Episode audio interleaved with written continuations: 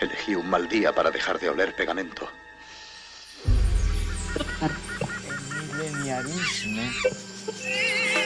Yo por mi parte hay momentos en los que me agoto. Gana Titanic y sube el productor. Si alguno se quiere quedar, está invitado a quedarse.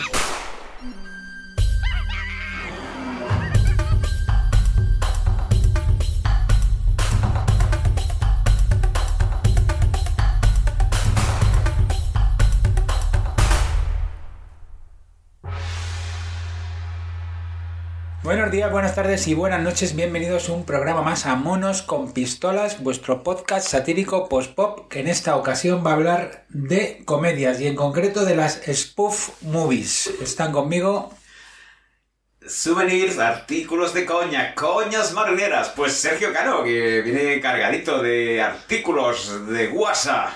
¡Qué cachondeo!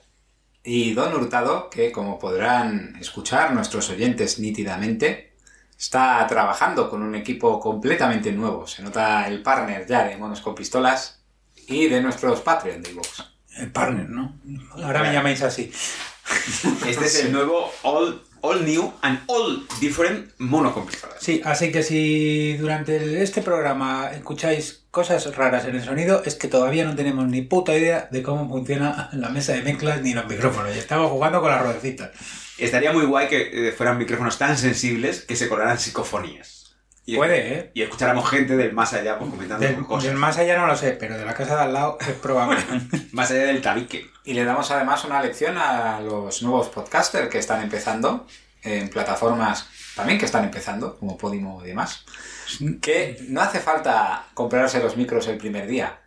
Te grabas 128 programas más otros cuantos especiales y al final los consigues. Claro, eh, sonando a culo durante 120 programas. Cinco años, pero... Y lo que nos hemos reído. Ese podría ser nuestro lema, ¿no? Son- sonando desde 2000, ¿qué año llevamos? 2000... 17. Desde el 2017 grabando en un zulo y ahora ya parece que nos han liberado. Liberad a Willy. Pero venimos a hablar de comedias. Eh, al, al final, o sea, Sergio planteó hablar de comedias, así en general. Claro, nos dimos cuenta que íbamos añadiendo cada vez más cosas a la lista. Y este año hemos dicho que nuestro objetivo era que los programas duren tres cuartos de hora. Con lo cual, suerte. Dinámicos, rápidos. Se escucha el ascensor. Si oís eh, como un movimiento de placas tectónicas, es el ascensor. ya ha parado. Sí, hasta que vuelva a subir o bajar. Ahora está subiendo. Muy bien, este es un sketch muy de Seth MacFarlane. Vamos a hablar de Seth MacFarlane en este podcast. Es que además No. oye. Espera, Yo creo que ya ha llegado a su ha casa. abierto las puertas. Se ha puesto los zapatos de tacón. Ya, ahora, ahora solo molesta. Eh, decía que, bueno, perdón. Y hemos decidido grabar un podcast de comedias, pero nos hemos dado cuenta que íbamos añadiendo cada vez más títulos, cada vez más títulos. Y este año nos habíamos hecho el propósito de que los podcasts fueran más cortos y duraran como mucho tres cuartos de hora. Vamos a intentarlo. Y entonces hemos decidido centrarnos en las spoof movies, que en España se podría traducir con como puedas. Como puedas, siempre eh, de coletilla. Y podcast como puedas está muy bien porque como en este programa estrenamos la mesa de mezclas, a ver cómo sale. Como puedas. Como puedas. Y además eh, también se traslada como loco, loca academia de. También podría ser, ¿no? Sí, bueno, la de Loca Academia ya es otro subgénero que podría ser un propio género en sí mismo, un propio subgénero que es de locos estudiantes, locos reclutas, eh, locos novatos. Pero en España, digo, se utilizó la etiqueta para todo lo que era una comedia que no sabías qué nombre ponerle, la loca academia de mafiosos. eh, Sí, sí, sí. O sea, hubo una época en España, la edad dorada del videoclub, donde las comedias eran o como puedas o Loca Academia. Se subdividían esos dos. Dos cual me géneros parece muy bien. Y bueno, las características de este tipo de películas, Sergio, nos cuentas un poco, tú que eres nuestro experto en comedia, nuestro comediante. Sí, soy, soy el comediante y aparte, bueno, decir que para mí este es mi género favorito. No el que me parece que tenga más calidad, ya que hay comedias muy finas, eh, con diálogos, con humor físico, con, pues yo qué sé, el apartamento, el maquinista de la general. eh, todo muy medido, porque la comedia es un género que ya sabéis obedece a las matemáticas. El humor es matemática pura, es como la música y la cirugía de color. Entonces, las Spoon Movies quizás no sean las mejores comedias, pero para mí sí son las más graciosas. Yo, con la película que más me he reído en la vida, y que casi hemos tenido que llamar al 112, ha sido con una de ellas que es Top Secret. En este caso, ¿cuáles son las características de las Spoon Movies? Bueno, pues o parodian a una película en concreto, como Aterriza como puedas, que no sé si sabéis la anécdota de Aterriza como puedas. Aterriza como puedas Iba a preguntarte, la bueno, es que es mi película favorita, además. Claro, es, bueno, es que es una película extraordinaria. Pues la, la trama de Aterriza como puedas está sacada de una película de los años 50 que se llama Zero Hour, que los Zack, los hermanos Zucker y Abrams, que son los responsables de, todas estas joyas, eh, estaban viendo un día en la tele y dijeron, joder, qué mala es esta película, eh, qué gracioso sería hacer una parodia.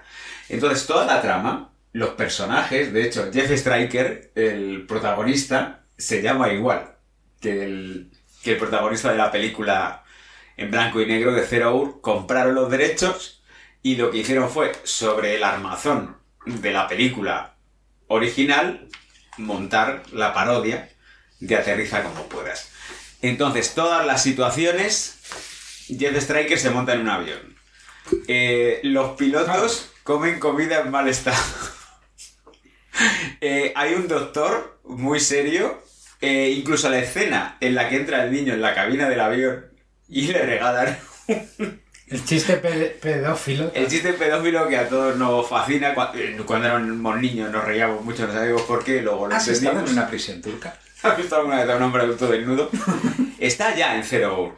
O sea, toda la trama está la parte del aeropuerto, cuando empieza a llegar gente, que llega la mujer del, del piloto.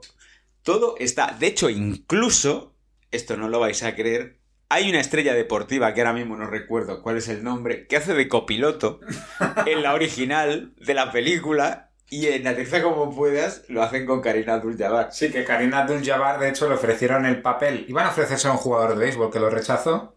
Es que creo que en el original es un jugador de béisbol. Aquí le llamaron a él, porque ya tenía experiencia en cine, le ofrecieron 30.000 dólares, lo rechazó y dijo, bueno, ¿cómo podemos intentar convencerle para que salga? Y dice, en vez de 30.000 quiero 35.000. ¿Por qué? Dice, para comprarme una alfombra.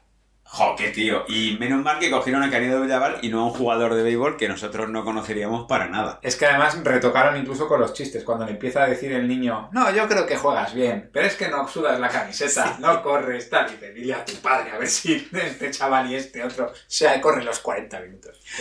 Vale. Bueno, pues está muy bien lo que me has comentado de la peli esta de Zero Hour, Sergio. Era Zero Hour, ¿no? Zero Hour. Zero Hour, con vale. Signo de exclamación. De hecho, en YouTube Zero hay... Hour. Zero Hour. Pues- Hay un vídeo, eh, Side by Side, se llaman, que es una comparativa entre las escenas de agarrarlo de aterriza como puedas y Zero Hour, que está bastante bien. Es que yo pensaba que era una parodia de Aeropuerto 77. Sí, bueno, es que, claro, sale Porque es justo... de hecho la peli que, que triunfa en esa época, en taquilla. Sí, sale justo en ese momento y de hecho incluye un chiste literal de, de aeropuerto eh, 77. Y luego hubo otros muchos aeropuertos y luego Viven de Ron Howard. Pero incluye un chiste literal que es el del trasplante de corazón de la niña.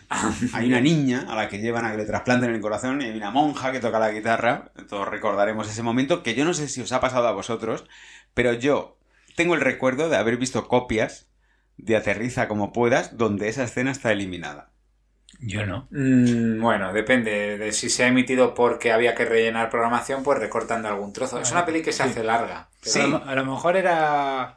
eh, No, no, no nos olvidemos que cuando Televisión Española emitía las cosas lo hacía como le salía de los cojones. Había veces que cortaba un poquito para que le cuadraran con las otras películas. Puede ser también. El otro, sí, el otro recuerdo que tenga asociado a Aterriza como puedas es que hay dos hermanos del Harlem. Cuando digo hermanos del Harlem es que creo que son hermanos y son hermanos del Harlem que hablan como en argot. Y recuerdo haber visto una versión donde intentan traducirlo como hey tío, no sé qué, no sé cuánto, y otra versión donde viene subtitulado. Yo he visto la subtitulada. Sí. Yo he visto la que está traducida. Claro, hay una en la que está traducida, otra en la que hablan en inglés directamente y te lo subtitulan. Y bueno, pues son distintas versiones que están corriendo por ahí.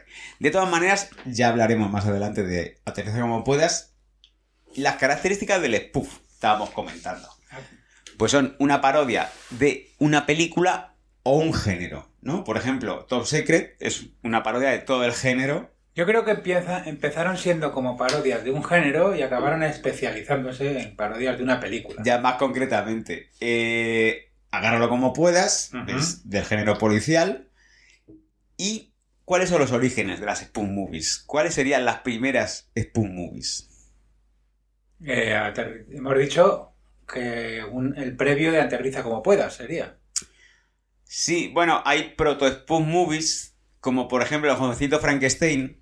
Pero eso Bueno. es una peli por derecho propio, no es una parodia tampoco. Bueno, pero Mel Brooks, por ejemplo, en Sillas de Montar Calientes, también está haciendo una parodia del western. En El jovencito Frankenstein lo que hace es parodiar desde el respeto, porque a Mel Brooks le gusta muchísimo Frankenstein. ¿No era Frankenstein? Frankenstein. Frankenstein. Entonces es Igor. Eh, pues lo que hace es parodiar toda la película de Frankenstein. Con, y ya apunta algunas de las características que tendrá luego el Spoon Movie, que es ese humor absurdo. Y para mí, yo la que creo que es la característica más importante de la Spoon Movie. Los personajes viven en un universo donde lo que sucede es verosímil. O sea, nadie hace acuse de, de nada. Puede pasar cualquier locura, la más absoluta, que Leslie Nielsen siempre estará con cara de palo. Leslie Nielsen, de hecho, a lo mejor es el máximo exponente de este tipo de películas, ¿no? Sí, Bueno, sí, bueno, salen Aterriza como puedas también. sí, en Agárralo sí. como puedas. Sale Toda, como puedas. Y su última película vivo fue Spanish Movie. Como puedas. Entonces, ¿por qué cogen a Leslie Nielsen?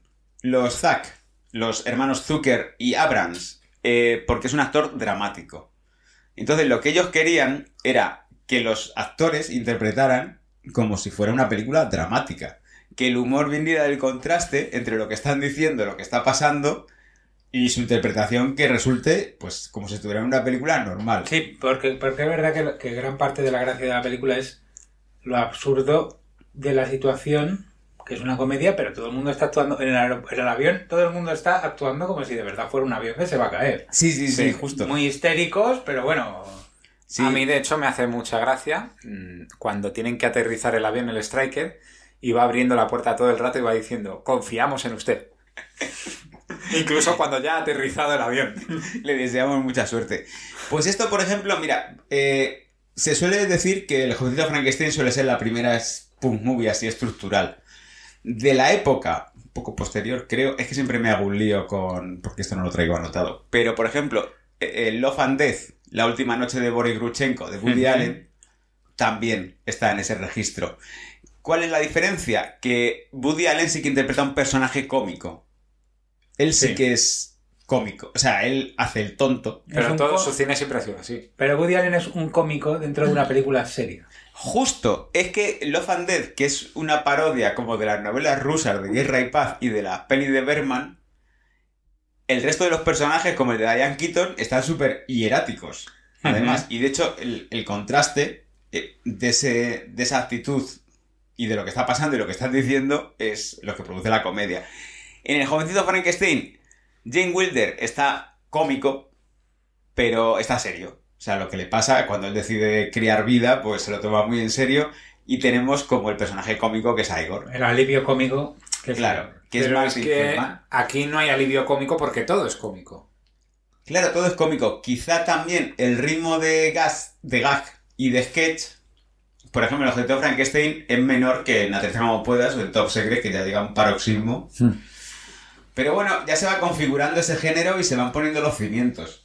Y para mí, la prim- o sea, para mí, para todo el mundo, yo creo que la primera película se aterriza como puedas. Oficialmente, del género. Vamos Sí. a hablar más de ella, ¿no? No, antes otra de las claves del género hablábamos que es que se rompe la cuarta pared habitualmente. Sí, sí, se hace un ejercicio meta y se habla con el espectador. Sí, nuestros espectadores están de acuerdo con este recurso. Siempre pueden dejarlo en los comentarios, ¿no? Sí, dejar un comentario, O suscribirse gusta, a nuestro podcast. insultarnos por el sonido de mierda que vamos a tener pretendiendo ser buenos, Bueno, dentro de Pero- 128 programas supongo que que empezaremos a hacerlo bien. Con la manejar la técnica. Pues sí, romper la cuarta pared es algo que también se hace, buscar la complicidad del espectador. De hecho, hay momentos, hay un momento magnífico en Top Secret donde dicen, esto parece la trama de un culebrón o de una película mala y se quedan mirando a la pantalla como diciendo, como a que estáis viendo. Y eso es muy gracioso. En el jovencito Frankenstein también pasa. También Martin Filman. Cuando canta Nadie me quiere, nadie se acuerda de mí. No me acuerdo. No me acuerdo. No, no lo recuerdo ahora mismo, pero... Tenía en- razón en su canción entonces, ¿no? Sí, bueno, Martin Filman, un, un extraordinario actor y un extraordinario aficionado a las sustancias y al alcohol, que terminó sus días, pues, a tope. Iba por la vida a tope. Y eh, también hay que decir que hay una cosa que a mí me gusta mucho de las Spoon Movies y que me recuerda a Ibáñez. Sí, Porque Ibáñez es un poco Spoon Movie también. sí, sí, es que la comedia en general tiene ese recurso. Que es que, que mientras tú estás viendo algo en primer plano, Sí. por detrás hay un, un ratón fumando un Sí, cigarro. sí, sí. Está- hay chistes dentro de chistes. Oye, Claro. en ese sentido Ibáñez es igual que una spoof movie porque eran más graciosos en los 70 y los 80, ¿no? Eh, Que ahora. Sí. Sí. Sí, la verdad es que sí, quizás sea un recurso que sea más de otra época. Bueno, una curiosidad, eh, este recurso se usa mucho en el cómic de humor y, por ejemplo, Alan Moore se le ocurrió hacer Watchmen viendo una historia de humor, una parodia de Superman, un spoof cómic de Superman, en el que había muchos chistes en segundo término. Dijo, ah, pues ¿por qué no cuento yo una historia en la que esté pasando algo en primer término y luego en segundo o tercer término voy metiendo detalles? Ese recurso que en Watchmen se usa tanto de meter mucha información en distintos niveles viene de la revista Math de una historia de Harvey Kurtman, que es una parodia de Superman. Muy bien. Y decíamos cuál es el Santa Santorum de las Spoon Movies y sería Zaz. ¿no? Si yo digo Zaz. Zaz, Yo, a mí, Zaz no es una cantante francesa, sino el acrónimo de Zucker, Abrams y Zucker. que son tres cineastas de Kentucky, dos de ellos eh, hermanos judíos, creo, los tres. Porque... que eres judío, desde luego. Sí, y Abrams también. Así que los judíos de Kentucky que empezaron a hacer películas de parodia, spoon movies. Quizá pues, las tres películas más importantes, que son Aterriza como puedas, Top Secret y Agárralo como puedas, son suyas. Son de los tres. Los tres han estado implicados. Luego hay otras en las que hay uno solo como Hot Shot, que creo que es de Abrams, o de uno de los Zucker, o dos partes de Scary Movie, que es una saga que a mí me horroriza, pero bueno, la que hace uno de los Zucker Yo creo que Scary Movie es el final. Es el crepúsculo. De- Para, para mí al menos es el crepúsculo de las Spoon Movies. Sí, de hecho lo estábamos diciendo antes, que las Spoon Movies se pueden dividir en tres etapas. Eh, la etapa de bronce, que sería pues Los Fan de, de Woody Allen, eh, El Jueguito Frankenstein, la de Abbott y Costello. Luego la edad de oro, que sería la de los Zucker. Y luego la edad de eh, cobre, que sería pues toda esa recua de Scary Movie, Epic Movie y demás. Y muy importante mencionar las películas tal como lo hemos hecho, porque luego han tenido secuelas que no han estado necesariamente dirigidas por ellos. Por ejemplo, Aterriza como puedas es de los tres, pero Aterriza como puedas 2 es de Ken Finkelman. que también es judío, pero nunca más se volvió a saber de él. Aterriza como dar dos, a mí de pequeño me causó un trauma. Porque la vi con muchas ganas, pero yo notaba que algo estaba pasando ahí. Que no tenía gracia. No tenía, tiene un par de momentos graciosos, pero no tiene nada que ver con... De hecho, se repite en sketch, como el de la señora cuando la van a calmar, a base de bofetadas, que eso también pasa en Zero Hour, y es muy gracioso, por cierto. Pero ¿sabes qué pasaba? Que no estaba Leslie Nielsen, porque ya era una peli ambientada en el espacio. Ya, pero... Ah, bueno, entonces- que es en el transbordador Challenger. Sí, es como en un transbordador que van a la luna No, y- pero el Challenger fue en el 86 cuando estalló. Esto es, es una peli anterior. Sí, pero que está lleno quiere decir que no se usara. La vida del universo no se rige por las tragedias, las muertes y las desgracias. Ah, no. Es decir, no. ¿sabes? La tuya sí, pero la del resto no del todo. solamente se mide en hechos luctuosos. No, pero sí es verdad que esta tenía como una trama de que creo que había una bomba, no me acuerdo cómo era, y al final en la estación lunar salía William Sander, el capitán Kirk, y a mí eso me hizo gracia, pero vamos, era como una repetición de, de la película anterior, se repetían sketches, chistes, pero no tenía nada que ver. Eh, a mí me hace mucha gracia de esa película, creo que es de las dos, el control de pasaportes. Es un chiste muy viejo, que hay un control de pasaportes que pasa uno con un bazooka, otro con una metralleta, uno con dos pistolas. Ay. Pasa una viejecita y la cachean y la dan una sopa Sí. de hostias. Sí, sí, porque lleva una prótesis de titanio o algo así. Que siempre nos reímos con ese tipo de escenas porque pensamos, es gracioso porque es verdad. A mí me pasa cuando voy al aeropuerto que tú siempre te paran, te hacen lo de, "Te vamos a mirar lo de las bombas, eso es en las manos. Ya. A mí no, yo cuando voy al aeropuerto me parece todo muy normal. Sí. ¿Por qué será? Claro, aterriza como puedas. Es que es una película que es inagotable. Lo bueno que tienen estas Spoon Movies para mí también es que las puedes ver cientos y cientos de veces. Porque ya, por un lado, te adelantas al chiste y ya te hace gracia. Y por otro lado, pues es que son muy graciosas y tienen muchísimos chistes. Es que estas películas tienen una cosa que es que tú vas viendo la misma película varias veces y ves nuevos chistes Sí. porque en la anterior te estabas riendo y te perdiste un Sí, chiste. sí, sí, sí. Es que van tan rápido. O sea, es que hay. En Aterriza como puedas, hay chistes como el de qué raro, en casa nunca toma una segunda taza de café. Eso, que eso es muy de la traducción también, porque De la era la traducción. traducción de Marcilla. Efectivamente, pero es muy gracioso. Pero, por ejemplo, hay un momento que una monja está viendo una revista de monaguillos. Sí. Que es como desplegable de, de- como Playboy, pero de monaguillos. Y esos pequeños detalles, pues, se te pasan. A mí siempre me hace mucha gracia el de, ¿quiere una bebidita? No, hombre, por favor, qué vergüenza. Y se está metiendo cocaína en un espejo. Sí. Cosas así. Es muy graciosa. Que son chistes que ya no se podrían hacer porque el humor envejece y va en tendencia de la época, no porque No, no se no podía hacer recurrir a ese mismo chiste en 2023. por culpa de la autocensura, no por otra cosa. Bueno, porque a lo mejor en su momento tenía gracia y ahora ya no. Yo creo que sí que se podría hacer. Incluso muchas veces se dice, pues el chiste del, del piloto seduciendo al niño no se podría hacer. Yo creo que sí. Yo creo que sí. Yo creo que sí. El del piloto automático, por ejemplo, El Dice que se deshincha. que, Que se es, uno de los, deshincha. es uno de los mejores chistes de la peli. Sí. Que yo recuerdo esa película de verla de pequeño y ya, me reí mucho. ¡Uf! y ya hacerme muchísima gracia. Pero claro, a medida que te hacías mayor, era como, joder, ya veían muchos más detalles y muchas más capas. También toda la parte que transcurre en las oficinas es un elegí un mal día para dejar de fumar.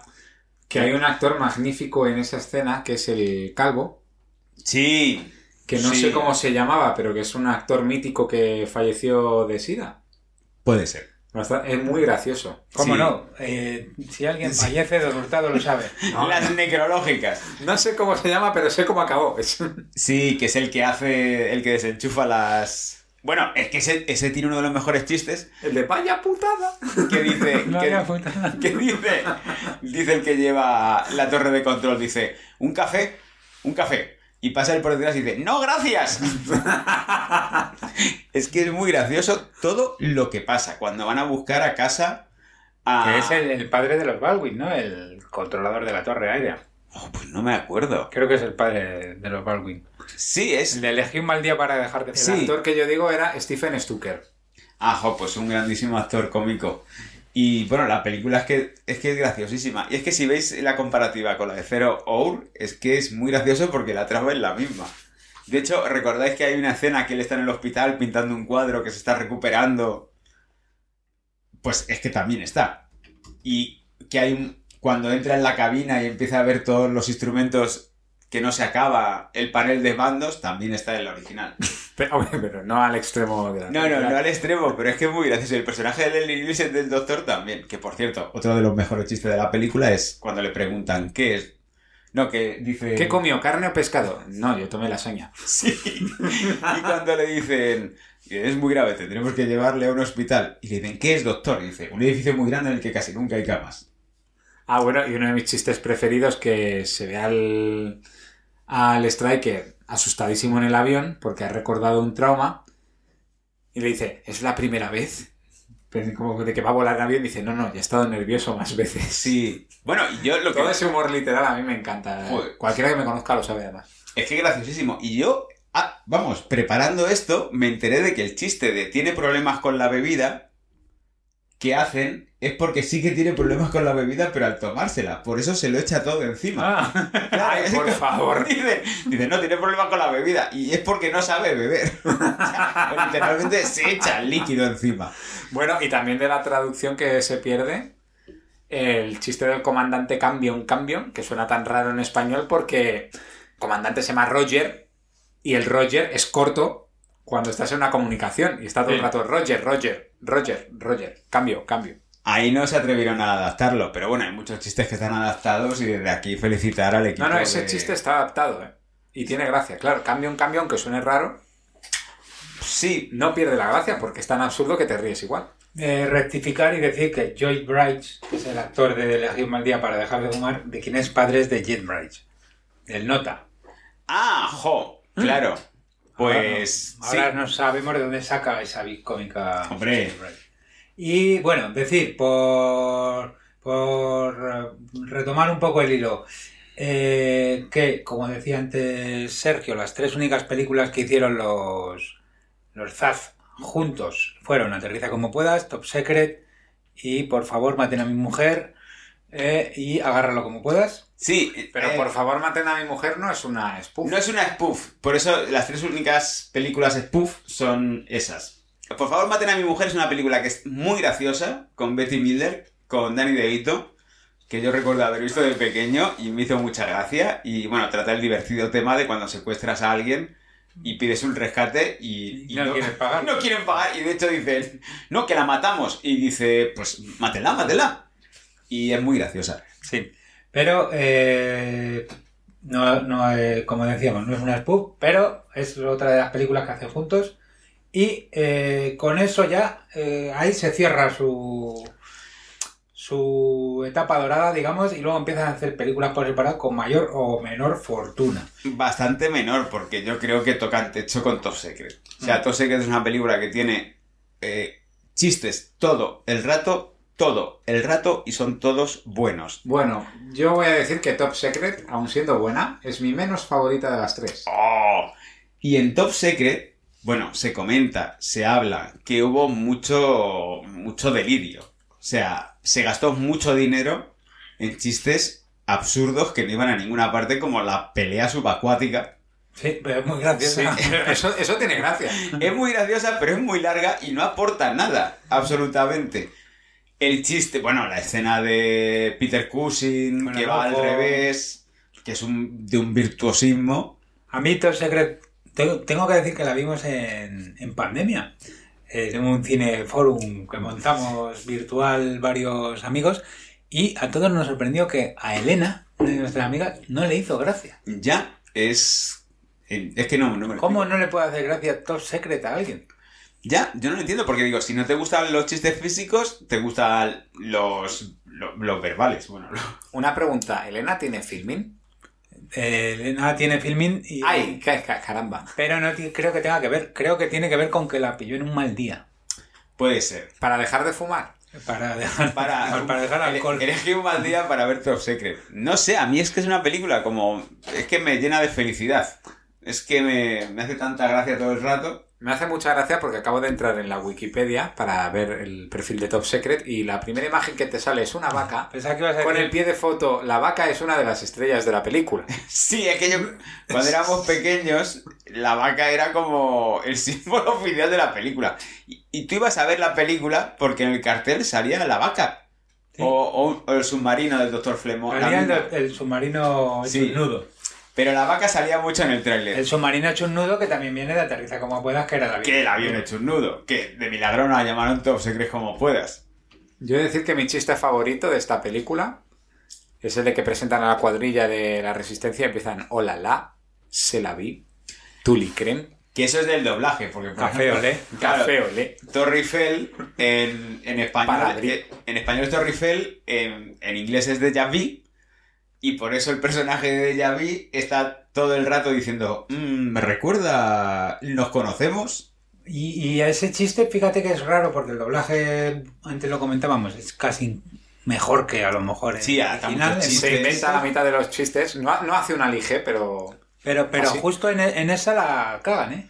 Pero yo, porque creo que dijeron Deja Vu no sabe nadie lo que significa, porque es del 86 la peli, ¿no? Es del 84. claro, y no podrían decir, no, que lo busquen en internet, A lo mejor no el término, existía. el término de Vu no estaba popularizado. Que lo busquen en la enciclopedia de 30 tomos que se acaban de comprar.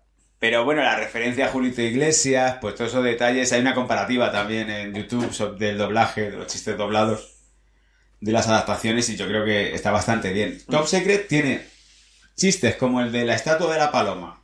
Están hablando ellos dos en un parque, huyendo de los nazis comunistas, porque nunca saben muy bien si son nazis o son comunistas.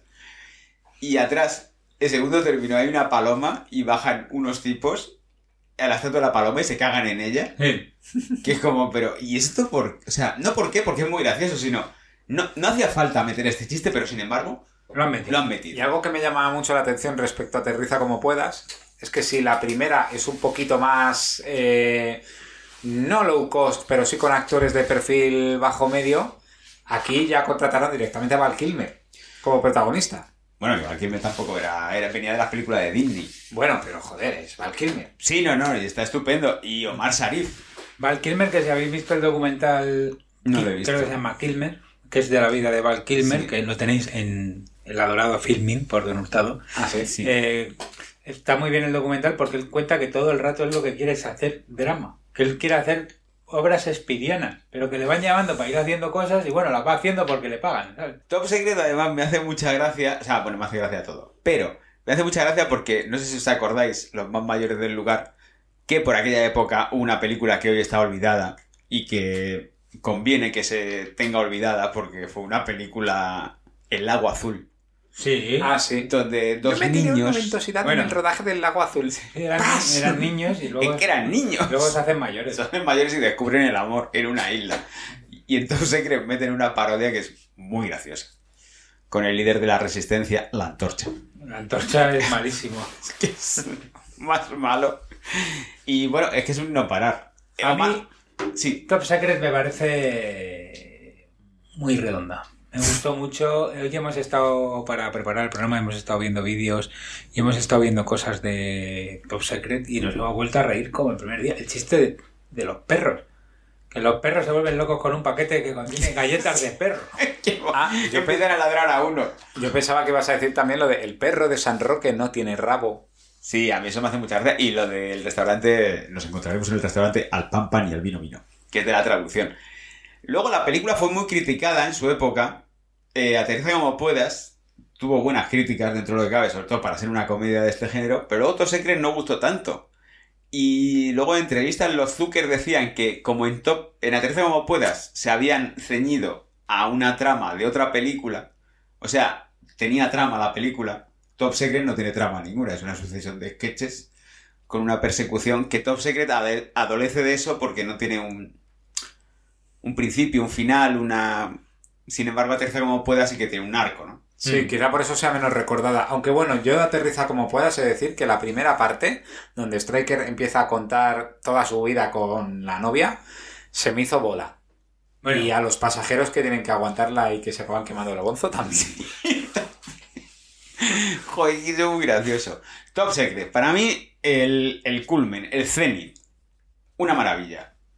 Y después de Top Secret viene Agárralo como puedas. Oh, me gusta mucho. The Naked Gun, con nuestro héroe ya, eh, Leslie Nielsen, como abanderado, protagonista y, y epítome del género. Y yo pensaba que ese mítico temazo era propio, pero está tomado de una serie que también hicieron con Leslie Nielsen, que era... eh, joder, se me ha ido ya. Eh, archivos policiales. Eh, Eh, Secret Po- bueno, archivos policiales, sí, Secret Police. Sí, The Secret Police, que fue una serie que duró solo seis capítulos porque la cancelaron. Y que tiene también una cosa memorable que todo el mundo puede ver en YouTube. Cuando termina la serie hay un cliché, hay un tropo, que es que la imagen se queda congelada mientras van apareciendo los créditos.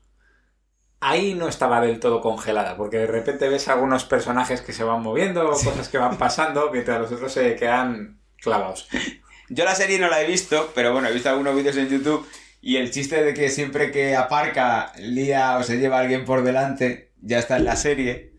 Eh, hay un episodio que va al dentista y bueno, es graciosísimo. Eh, o sea, en la serie ya está, ya está, agárralo como puedas. El personaje de Fran Drebin ya está. Eh, lo que pasa es que la serie no tiene éxito, o no tiene éxito porque no la dejan crecer más, porque solamente emiten seis episodios, porque los de la cadena decían que la televisión, no sé si os acordáis, antes la televisión era para escucharla, no para verla. Y entonces había muchos chistes visuales y decían que la gente no se iba a enterar de nada porque iba a estar planchando o haciendo la cena o cuidando a los niños. Bueno, eso hubo una época en España no hace mucho donde también se pensaba que la televisión era escuchar, ¿no? Cuando metieron 350.000 tertulias y el Sálvame por las tardes. Sí, la televisión de escuchar. Ah, La televisión de antes de HBO. Por ejemplo, esta serie en HBO pues hubiera tenido cabida al lado de The Wire. Bueno, o la hubieran cancelado a la semana. ah, Netflix también. Si Netflix la hubiera cancelado a la segunda temporada. Lo importante que de esta serie salen las películas de Agárralo como puedas. Que son agárralo como puedas, agárralo como puedas dos y medio y agárralo como puedas 33 y un tercio. De, Sí. de nuevo, la primera solo es de los Zaz. Sí, a mí es la que me gusta. Las otras, bueno, pues tienen sus cosas. Bueno, a mí todas me parecen simpáticas. ¿Cuál era la que salía OJ Simpson cuando pensábamos, oh, qué gracioso es este señor? Todas. En todas sale. Es un personaje secundario que es el que se lleva las hostias. Bueno, es verdad. Eh, ya, es un poco. A mí, yo la vi el otro día y la presencia de J. Simpson me incomodaba un poco. La verdad. Hacía chistes con guantes que no le cabían. No, hacía chistes de que no para de recibir hostias, lo cual es muy gratificante. Pero bueno, la verdad es que la película está fantástica. Sí es verdad que a mí me, me parece que no está a la altura de las otras dos, pero bueno, hay gente que le gusta mucho. A mí me, esas tres en concreto me gustan mucho. Y en la dos creo que es que sale un chiste con Lisa Marie al inicio que Lisa Marie se quiere quedar embarazada de Leslie Sí, y entonces le está esperando en casa con un camisón que tiene luces en los pezones y flechas hacia Sí. la vagina y pone por aquí. Sí, sí, eso es muy gracioso. Bueno, es que tiene, tiene un chiste buenísimo. O sea, tiene un montón de chistes, pero por ejemplo, a mí el de. Mi mujer murió vendiendo pescado enlatado en un globo aerostático. ¿Bonito? No, fue horrible. me encanta. Y el de ¿Quieres subir a tomar una manzanilla? No, no me gusta la fruta. Y el, el- el que me parece magistral es en la 1, creo que es cuando empieza a interrogar a un tipo en el puerto y ¡Oh! Que le empieza a sobornar. que le empieza a sobornar y luego dice, ¿por qué quieres saberlo? "Buah, no te lo puedo decir. Y le empieza a sobornar el sobornado a él otra vez. y se va cambiando el dinero. Es que es muy gracioso porque coge todos los tópicos de las películas de policías, de las series de policías, y, y le da una vuelta que es que es, que es muy gracioso. Es que es, es- recordemos, aunque en esta película la trama es casi algo muchas veces Sí, es una tontería. recordemos que es un policía que se retira y que no se puede retirar porque tiene un caso entre manos y acaban recurriendo a él, ¿no? Las, Bueno, la primera no. La primera es en la que... segunda empieza que él se Sí, retira. en la segunda sí que hacen la gracia. La primera es que viene la reina de Inglaterra, Ah, bueno. la reina Isabel, recientemente nos ha dejado. Sí, por eso podemos decir que Reggie Jackson era inocente. Pues ahí lo dejamos. Joder. Nuestro podcast de muerte y uh, litigios. No, esta vez no he sido yo. Y destrucción. Bueno, Bueno, o sea, a mí me Sí, gustaría... tú, perdón. No, a mí me gustaría mencionar que Ricardo Montalbán es el antagonista. Jo, es que está graciosísimo, además. Por lo que decíamos de que todos los actores están en su papel y están súper serios. Por Ricardo Montalbán con un pelo, por cierto, mm, que no me acordaba que llevaba el pelo así, que parece que lleva una peluca pegada. Eh, está, está graciosísimo. Me encanta que la sinopsis de IMDB es eh, el incompetente detective de policía Fran Drebin debe frustrar un intento de asesinato de la reina Isabel II. Pues tal cual. Tal cual, fin. Pero mola mucho porque, claro, la sinopsis pone incompetente, pero dentro de la película él no es incompetente. Él es un policía más. Que por cierto, vamos a mencionar una cosa. Eh, si aquí en España se llamaban todas las películas Agárralo como puedas, aterriza como puedas, en Latinoamérica tuvieron la misma idea. Lo que pasa es que en Latinoamérica era ¿dónde está el piloto? Y esta es ¿dónde está el policía? Ah, muy bien. ¿Y Top Secret también se comieron la de Top Secret? No lo sé, Top Secret creo que era súper secreto o algo así. Súper secreto. Sí, efectivamente. Pues nada, y con esto terminamos la trilogía de los Zack, nos despedimos de ella y de ellos, y bueno, luego quedan rescoldos. Vamos a hablar un poquito de los rescoldos De antes, esa antes llama. de cerrar, pero Sí. hay que decir que le vamos a dedicar el tiempo que se merecen estos rescoldos porque en realidad alguna cosa buena hay, Bueno, pero yo recuerdo las últimas de Cari Movie que estabas viéndolas esperando reírte y no te reías. No para, te mí, para mí solo hay una película de Scary Movie. No hay más, no existen más. para mí solo existe la tercera. Porque Ah. el resto... La, ¿La la- primera no te hizo gracia? David Zucker. Mira, bueno, primero vamos a mencionar Hot Shot, Ah, bueno, Hot Bueno, Shot. sí. Hot Shot. Bueno, alguna cosa tiene. Yo decir, Hotshot, eh, a Elena no le haría gracia a lo mejor tampoco y a mí tampoco me hizo mucha. Pero porque no viviste la guerra de Irak. Todo su esplendor. Vale. Ni Top Gun, que yo la vi hace dos días y vi Hot Shot sin haber visto Top Gun. Que, que- que- que es que es que además eh, Hot Shot tiene es parodia de Rambo, Sí, todas las películas de Vietnam y Top Gun y Top Gun. y Ghost. No sé Sí, por qué, también. pero ya la Bueno, cuelan ahí. Porque esto es ya una tendencia de meter mezclete que ya de la actualidad, de meter la actualidad. Sí, de hecho, cuidado con eso que luego se nos va de las manos. Pero Hot Shot sí es verdad que está simpática. Que tiene lo de chachi que sí, a chachi que no. Al inicio del ataque sobre Cuscún Medina. Que es que encima tuvo segunda parte, estoy viendo. Y la segunda ya sí que es... Eso ya sí que- En México, ¿sabes cómo se llamó? No. Loca Academia de Pilotos. Ah, mira, pues... jo, crossover de traducciones. Pues bueno, Hot Shot, bah, quizás lo último ya de... Lo último. De los hermanos... Sí. No, Bueno. bueno, Hotshot no es de ellos, es de Jane Abrams. Ah, pues es de Abrams solo. Bueno, Bueno, pues... Ni... eh, no está mal. ¿Qué más, qué más películas tenemos de, de este género? Bueno, pues luego, pues las que hemos comentado. Llega los hermanos Wyatt y en el 2001 creo que se estrena la primera Scary Movie. Que esa es graciosa. Creo que es en 2001. Bueno, a mí no me hizo gracia. Bueno, antes hizo la de Mafia. Bueno, entre medias sí, con Leslie Nielsen hay unas pocas. Eh, luego posteriores Drácula, un muerto contento y feliz de Mel Brooks, que Mm. ya es como... Bueno, pero para mí la que sigue esta tradición es, es las Scary Movies. Sí. Y la primera, a mí es que me hace gracia también que parodia Scream, que ya es una parodia.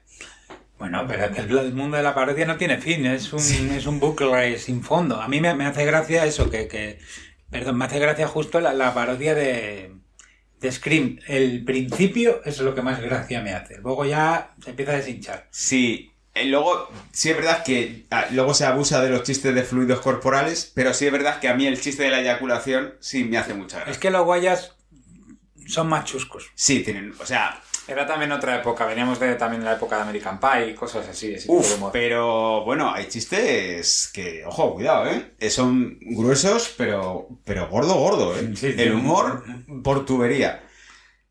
La primera, que ya empieza a adolecer de lo de las referencias a la actualidad, porque hacen un chiste, por ejemplo, con el anuncio aquel de WhatsApp, Ah, sí, el de Budweiser. WhatsApp, el de Budweiser, que ya es como que si lo ve alguien que ha nacido después del 2000, pues dice, Yo veo ese he visto ese anuncio 20 años después y me parece formidable. El anuncio. El anuncio. sí, el anuncio, pero Igual que las, las parodias a lo mejor ya no hacen tanta gracia, porque el otro día vi una parodia del de Quiero pa... que era un anuncio argentino, Sí, que era un de Renault, no me acuerdo qué coche, y también te lo parodiaban en series, eso lo ves hoy, Y no lo entiendes. gracias. Es el problema que tiene lo que hablábamos la actualidad y lo que le pasaba. Recordemos que hicimos un podcast de los vingueros a Antonio Ozores. a la Sí, mitad de las que series de Globo Media les pasa. Por Siempre cierto. hacía cosas de actualidad y acababa metiendo un poco la gamba. claro, porque al final es que se quedan desfasadas en nada. Luego está Scary Movie 2, que es como una especie de parodia. Otra vez, parodia de una parodia que es como un cadáver a los postres. Es un Houdinit que van a una casa y hay un asesinato. Y yo lo que más recuerdo, lo único que recuerdo es el personaje de Chris Peterson. Ese es uno que es como el juego del Cluedo. Sí, justo, que es, pues eso, un cadáver a los postres. Y el personaje de Chris Elliott, Sí. perdón, que era el que interpretaba al héroe de Búscate la vida, Chris Peterson, que tenía una manica deforme. Y casi todos los chistes son, deme la mano. Sí, todos No, no, sí. chistes de la mano y chistes de un poco de mal gusto. Sí, todo muy mal gusto. Y luego está la tercera Scary Movie, que yo me planto aquí, luego ya si queréis hablar de las demás, porque yo ya... No, yo no, ya- no. Yo, yo, de hecho. Yo me bajé. eh, No, pero la tercera es David Zucker y Abrams. Claro, es que la tercera es la buena y encima parodia a una de mis películas favoritas, que es Señales. Ah, verdad, es la de. Sí, sí, y, Señales. y 8 millas. También. Bueno. Pero ya un mezclete ahí como bueno. Pero la verdad es que tiene chistes graciosos y además sale Lenny Nielsen certificando que es un, un Scary Movie como puedas. A mí lo que me hace gracia siempre de este tipo de películas es que recurren a Leslie Nielsen Bueno, Bridges no, porque Bridges creo que falleció en el... Sí, Jeff Bridges salía en las de Hot Shot. En. Mafia salía, en Mafia estafa como pueda salía. Sí. También, pero esas no son de ellos. No, pero salía igual. Abrams sí hizo esa. Ah, desde Abrams, la de Sí. Mafia. Pff, oh, pues es malísima. Es malísima, pero bueno. Malísima. Había- hay, que, hay que comer. No, no, sí, sí, sí. Yo no digo que no. Que pero por cierto, parodian los otros también en Scary Movie 3. sí. El y- cine español ahí representando. in Sí, house. sí, sí. Y el de Samalan. Esa es de Zucker y Abrams. Y luego está Scary Movie 4, que creo que es de Abrams solo, o de Zucker, de uno de los dos, que ya ahí dije, mira, yo no puedo más. Que es Scary. Movie 4, que es la que es la parodia de la Guerra de los Mundos. Sí, que ahí por primera vez Es malísima, que sale un iPod gigante. Sí, eh, empieza a pasar ya que salen como famosos de medio pelo americanos, que sale uno de American Got Talent, creo, y ya como que no pillan la referencia. Bueno, yo ahí ya me bajé. Sí, y luego viene Bueno. mierda mucho peor, como son Epic Movie, Disaster Movie, casi Ba- 300, basura. Date, Date Movie, Y Spanish Movie, que no tiene nada que ver con la saga, pero es la versión española. Bueno, pero Spanish Movie, ojo, comparada con toda esta... de lo malo, Sí, sí, con toda esta basura. Sí. No sé si es por ser Spanish o por que pillamos las referencias, pero vamos, creo que está bastante mejor. Hombre, yo me alegré de ver algo así hecho en España. Hombre, la verdad es que también tenemos derecho. Y ojo, que tiene cosas muy buenas como Carlos Areces haciendo de Ramón San Pedro. A mí me hacía mucha gracia. Y que también supuso el regreso de Joselito al cine. Sí, bueno, y además que junto a dos titanes que son chiquitos de la calzada, y Lely Nielsen, que estaba ya muy mayor Lely Nielsen, pero bueno, fue bonito. Fue la, Lenin- ulti- fue, fue la última peli que hizo. de. Sí, Leslie Nielsen se caracteriza por no decir no nunca a un papel. nunca, es como José Luis López Vázquez. Le pagaran lo que le pagaban para estar en casa. Es que las pasó canutas, parece ser. Desde que cuando era actor serio, que Mm. trabajó mucho para televisión, hizo como películas, en verdad prohibido y tal, pero como que pasó una etapa de penurias y dijo, uff, yo ya... Por si acaso hago la ardillita y voy guardando para. Sí, sí, para la jubilación. Y eso, las que Epic Movie, Disaster Movie, pues auténtica basura. Decir, luego tenemos aquí apuntados eh, también como destacable Movie 43. Sí, Movie 43 es una película que quiero recomendar, por si no la habéis visto, es una película como muy desconocida, de cortometrajes. Sí, son cortometrajes, tiene una trama, como que son dos hermanos que van buscando una película, la Movie 43, que es como una película prohibida y tal, y luego son distintos sketches. Hay de James Gunn, por ejemplo, hay de Bob Odenik, Odenik, que es Saul Goodman, que es antes de ser un actor dramático eh, de renombre, pues era cómico, tenía una serie de sketches, bueno, sigue siendo cómico porque es muy gracioso. Y luego os quiero recomendar la joya de la corona de los sketches de esta película, que es eh, de uno de los hermanos Farrelly, que se llama el, de la, el Hats, de la cena romántica. el de la cena romántica. Hugh Jackman y Kate Wesley, que tienen una cita ciegas, creo. Sí. Ese es buenísimo y no podemos contar nada porque No merece, la, merece la pena verlo. No contamos nada. No solo que hay que ver ese sketch Bueno, en el que sale Hugh Jackman y Kate y Wesley. Kate Winslet. Qué galanazo. Qué galanazo y qué bien. Y cómo empatizas con los personajes. Porque Sí. los Farrelly a mí no me gustan mucho, pero sí es verdad que emocionalmente. Sí, y luego me hace gracia otro sketch que hay que es el que de una chica que quiere que su, su novio le pide que le haga pupu en el pecho. Y va- ¿No os acordáis? No me acuerdo de esa, me acuerdo de la de la chica que tiene la regla. Que es un tiburón. Y luego está uno muy muy bueno que es el de Naomi Watts, que, les, que está educando a su hijo haciendo homeschooling, entonces no le deja ir al colegio. Sí. El colegio es muy está lleno de cosas malas Y le hace bullying en casa. y le hacen bullying. Sí, sí, sí. Ese, ese es muy gracioso. Movie 43. Si podéis verla. No parodia nada, parodia muchas cosas, todo junto, muy cortito y muy bien. De todos modos, eh, yo sigo recomendando, sobre todo aterriza como puedas y agárralo como puedas. Sí, luego ya dentro de. Pues ya si quieren meter que no se consideran spawn movies. Pero Incluso bueno. agárralo como puedas es la que mejor ha aguantado el paso del tiempo. Sí. Sí, yo creo que Top Secret. Bueno, Bueno, a mí es que Top Secret me parece eterna. Como spawn movies que no son spawn movies, que son parodias. Pues Austin Powers. Las tres partes, por ejemplo. Eh, Zoolander, de Ben Stiller. Ah, pero no, no adelantes. las tocaremos en un futuro, Sí, seguramente. bueno, Tropic Thunder, ir viéndolas si podéis, porque lo vais a pasar muy bien y así podremos hablar de ellas y compartir las risas y los loles. Está bien además que dejemos este hilo final abierto. Sí, y está bien que cerremos ahora.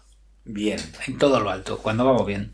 Joder, la primera ley del mundo del espectáculo. Dejar al público con ganas de más. Qué maravilla. Y Así seguro que... que- con estos micrófonos nos van a tener ganas de escuchar más y más. y más. Espero que sí, porque a saber cómo habrá salido esto. Esto, No lo- pongáis los esto ya ha quedado grabado, ¿no? Entonces, ahora cuando lo escuchen, dirán, menudos patanes con la mierda que han grabado. Venga. Sí.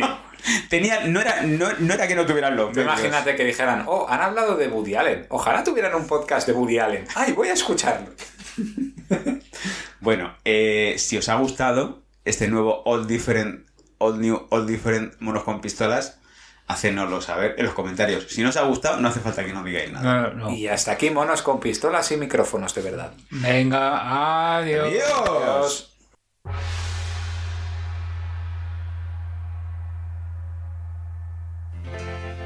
I can't believe it's true that I just met a girl like you.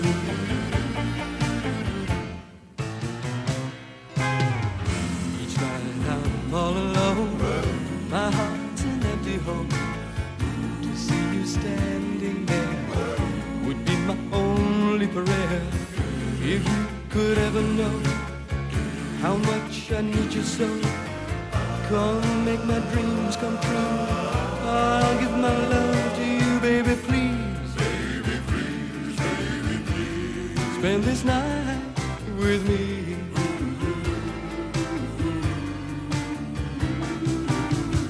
I pray there'll come a day when by my side you'll stay, and you will always be a love that's true to me. You set my heart on fire. It's burning with desire. Touch, your lips, your soul. You make me lose control, baby, please. Spend this night with me. I can't believe it's true. Que hay por primera vez... Es malísima, que sale un iPod gigante. Sí, bueno, Ese Es que- es que nos está llamando al azúcar para denunciarnos, ¿no? no, que cada vez que dices iPod se manifiesta el espíritu de, De Apple. Ah, de Apple. De Steve Jobs. Steve Jobs.